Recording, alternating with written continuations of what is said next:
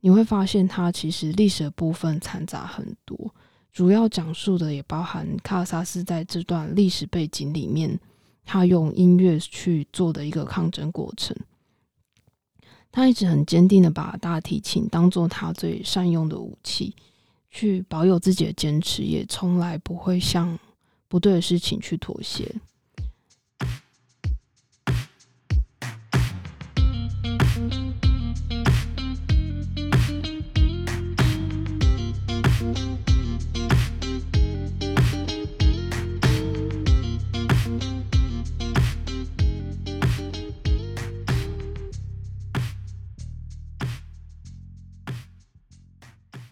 一本好书，今天如此，将来如此，永不改变。大家好，我是阿华。今天要介绍的是一本我很喜欢的书，书名是《百鸟之歌》。它是一本西班牙大提琴家卡尔萨斯的音乐传记。刚开始看的话，其实我是看简体版的，繁体版的话，大家可以参考二零一六年木马出版的版本。我觉得在文学的选择上，其实我自己一直都没有一个很特殊偏好的领域，所以要在这么多的作品里面去挑选，我一直都会觉得有点困难。对，所以每次去图书馆或者是书店的时候，我的习惯是，通常我都会先找哪一本是我有印象的书，或者是我看过的，再去回想接触的过程。我会尝试找到一点一点线索，然后再开始往外延伸。我要说的是，让自己打开一本书的记忆，就是很瞬间的当下。我记得当初我会想要看《百鸟之歌》，是因为书腰上的字，它上面是这样子写：“他说，如果苦难是一首歌，你会怎么样把它演奏完？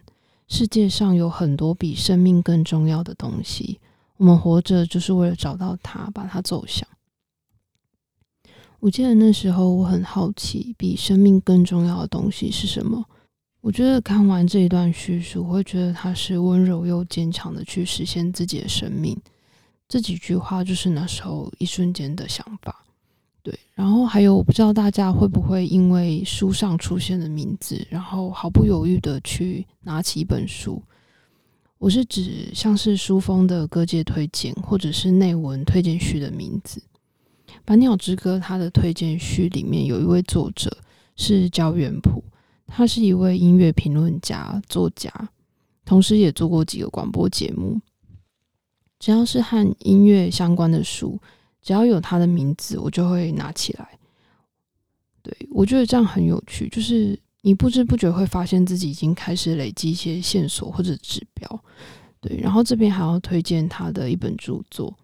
书名是《乐之本事》，是联经出版的。《乐之本事》是一本古典乐欣赏的入门书。我觉得像这样子的书，市面上应该都还有其他的版本。但是我很喜欢焦元溥他描述古典乐的方式，就很像同一首歌有不同的版本，每个人都会有自己的喜好。对，焦元溥他的《乐之本事》就是我非常喜欢的古典乐入门版本。他这本书还有一个很特别的地方，就是他的书一摊开来是一张音乐家的年代表。刚开始的时候，其实我一直不知道，是很久之后才无意间发现这件事情的。对，所以推荐给大家，大家可以就是翻阅看看。回到《百鸟之歌》这本书的话，卡尔萨斯他的出生年代是一八七六年到一九七三年，他是一位大提琴家、指挥家。曾经好被提名诺贝尔和平奖。他从小其实就很有音乐天分，在十几岁的时候，曾经在二手书店发现被大家一直遗忘的巴哈无伴奏大提琴组曲。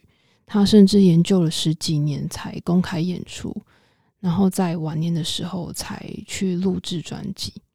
对，卡尔萨斯他一生其实就经历了两次世界大战，最后他战争结束。也为了捍卫西班牙的民主权益而选择不回到故乡加泰隆尼亚，他是以这样子的方式来表达对佛朗哥政权的抗争，所以最后其实卡尔萨斯他都没有回到自己的家乡。《百鸟之歌》这本书，我觉得它除了记录卡尔萨斯的音乐历程，我觉得更吸引我的地方是在这段历史背后，卡尔萨斯他面对生命的态度，还有在那个年代的生活背景。有一小段故事，我觉得印象很深刻，就是卡尔萨斯他年轻的时候，其实有受过西班牙王后克里斯蒂娜的资助去学习音乐。常常卡尔萨斯他都会进皇宫演奏，有时候也会跟王后一起弹钢琴。有一次，王后说她想送他一件东西，一个看得见的东西，作为永远的纪念。王后就指着他自己的手镯说：“上面这些宝石，你最喜欢哪一个？”卡萨斯他很感动，确认宝石之后，他就请他就请匠人回家去镶在他的大提琴上面。